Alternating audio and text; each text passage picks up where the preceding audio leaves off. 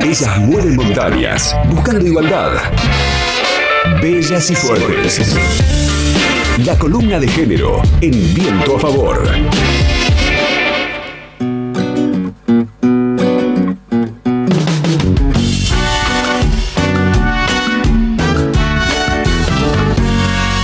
El pasado lunes 8 de febrero lamentamos un nuevo femicidio en nuestro país.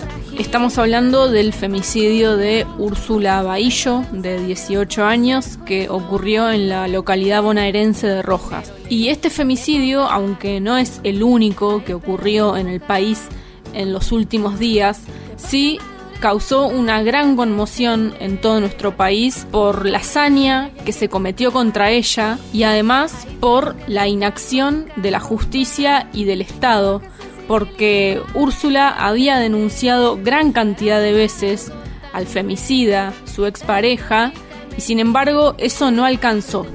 El femicidio de Úrsula Bahillo parece haber dejado al descubierto en definitiva que nada alcanza, que las campañas impulsadas por el propio Estado que nos dicen que nos animemos a denunciar, que ante cualquier situación de violencia vayamos a denunciar, no sirven. Y la realidad nos termina demostrando un mensaje completamente opuesto al que nos dicen todos los días porque justamente no alcanza, porque Úrsula denunció a su femicida, Matías Ezequiel Martínez, la justicia le impuso una restricción de acercamiento, él incumplió esta restricción de acercamiento, la familia de Úrsula denunció este incumplimiento y sin embargo no alcanzó, porque Úrsula igualmente fue asesinada.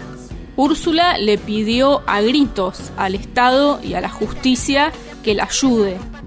Y nadie la escuchó y nadie la ayudó.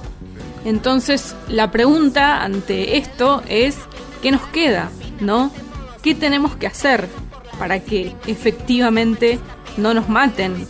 Si hacemos todo lo que nos dicen que tenemos que hacer.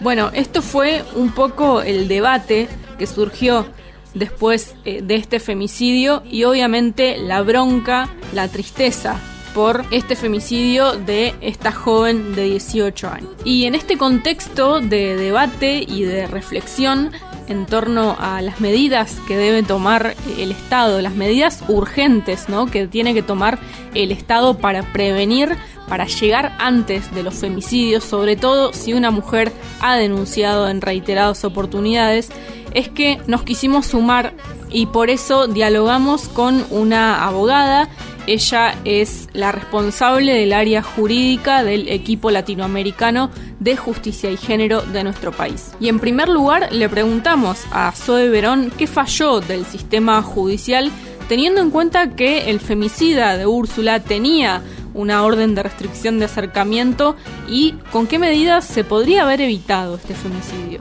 Lo que cuestionamos del actuar de la justicia en este caso tiene que ver con que dictar una orden de, restricción no es lo único que, tiene que hacer el, Poder Judicial. Eh, es una de las cosas que tiene que hacer, después tiene que de alguna manera dar seguimiento a esos hechos, a que se cumpla ¿no? con esa orden de restricción, a que esa mujer no siga recibiendo eh, amenazas, a que esa mujer no siga siendo víctima de violencia. Y eso es digamos, una obligación que tiene el Poder Judicial de tomar las medidas que sean necesarias para prevenir nuevos hechos de violencia y en paralelo juzgar los hechos que ya sucedieron.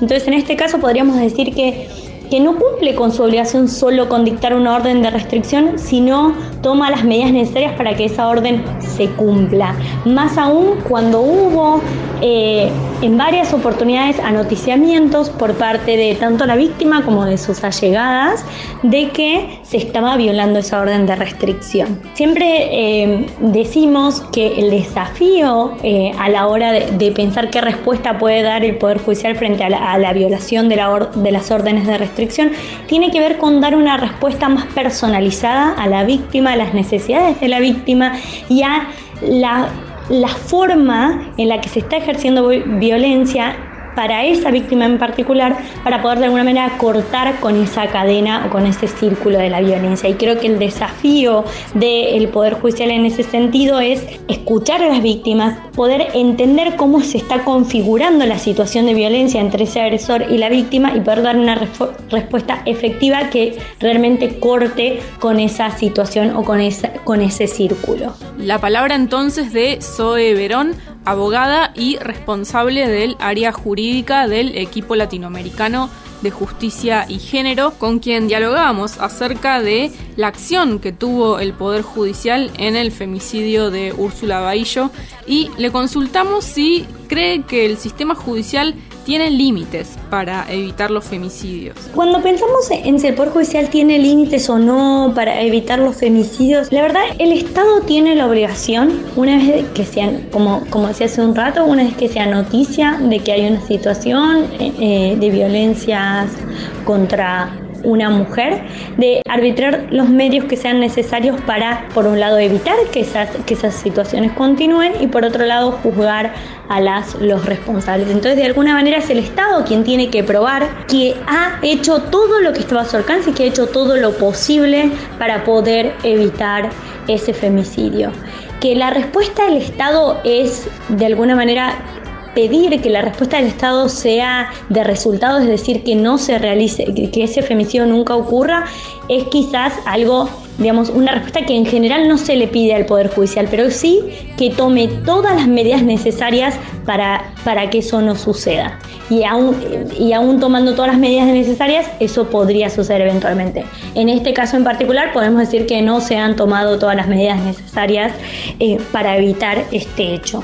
También le preguntamos si considera que es necesaria una reforma judicial como una medida que pueda colaborar para prevenir los femicidios en nuestro país. Nosotras desde ELA siempre resaltamos que en Argentina tenemos un marco normativo robusto vinculado a reconocimiento eh, del derecho de las mujeres a vivir una vida libre de violencias y también siempre resaltamos que tal como establecen nuestras normas, el Poder Judicial podría dar una respuesta mucho más efectiva y personalizada para los casos de violencia. Entonces, más que pensar en una reforma judicial en términos normativos, pensaríamos en la necesidad de que haya un cambio de paradigma en la justicia vinculado a cómo se abordan los casos de violencia contra las mujeres y que quizás las respuestas automatizadas, automatizadas que dan normalmente en otros casos vinculados a otros temas no pueden ser aplicados o las mismas lógicas no pueden ser aplicadas para los casos de violencias contra las mujeres. Escuchábamos entonces a Zoe Verón, abogada y responsable del área jurídica del equipo latinoamericano de justicia y género. Y como decía al principio, fue un amplio debate el que se armó, sobre todo a través de las redes sociales, después del femicidio de Úrsula y un debate que tuvo que ver sobre todo con cuáles son las medidas que tiene que tomar el Estado teniendo en cuenta que, tal como lo mencionaba recién Zoe Verón, tenemos un marco normativo que ampara a las mujeres y que es de avanzada en nuestro país. Tenemos gran cantidad de organismos estatales, un nuevo ministerio específico de las mujeres, géneros y diversidad que ahora se ocupa puntualmente de estas problemáticas, por lo tanto lo que falta es la acción concreta para prevenir estos hechos. Algo de lo que se debatía, por ejemplo, tiene que ver con un sistema de gestión digital unificado y la politóloga y escritora Florencia Freijo decía, es urgente un sistema de gestión digital unificado con un servidor compartido de recepción automática de denuncias de violencia de género con un número de seguimiento y los nombres de los responsables que toman la denuncia. Un sistema tan colectivo y unificado que sea inviolable y permita el seguimiento. Un sistema que permita medir seis años después del ni una menos las variables en el aumento de casos. Y de hecho justamente este era uno de los puntos del documento que se firmó el 3 de junio del 2015 por parte del movimiento Ni Una Menos, que tenía cinco puntos, cinco reclamos esenciales. Uno de ellos era elaborar el registro oficial único de víctimas de la violencia contra las mujeres. La demanda número 2 del documento del Ni Una Menos decía garantizar que las víctimas puedan acceder a la justicia. En cada fiscalía y cada comisaría debe haber personal capacitado e idóneo para recibir las denuncias. Las causas de los fueros civil y penal deben unificarse. Las víctimas deben tener acceso a patrocinio jurídico gratuito durante todo el proceso judicial. El punto número 5 del documento Ni Una Menos, reitero, de hace 6 años atrás, pedía garantizar la protección de las víctimas de violencia, implementar el monitoreo electrónico de los victimarios para asegurar que no violen las restricciones de acercamiento que les impone la justicia. Pareciera realmente que estos 6 años no han pasado que desde el 2015 a la fecha, en relación a los femicidios, estamos exactamente igual. De hecho, las cifras no han disminuido.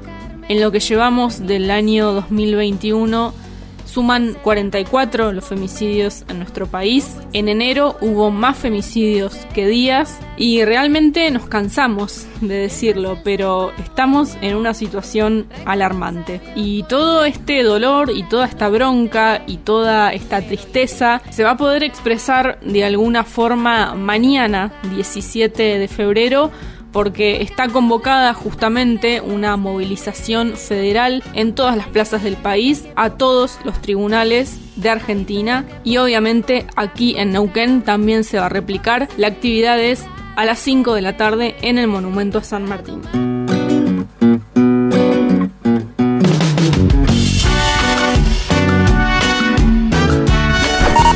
LU5 Podcast. Viento a favor.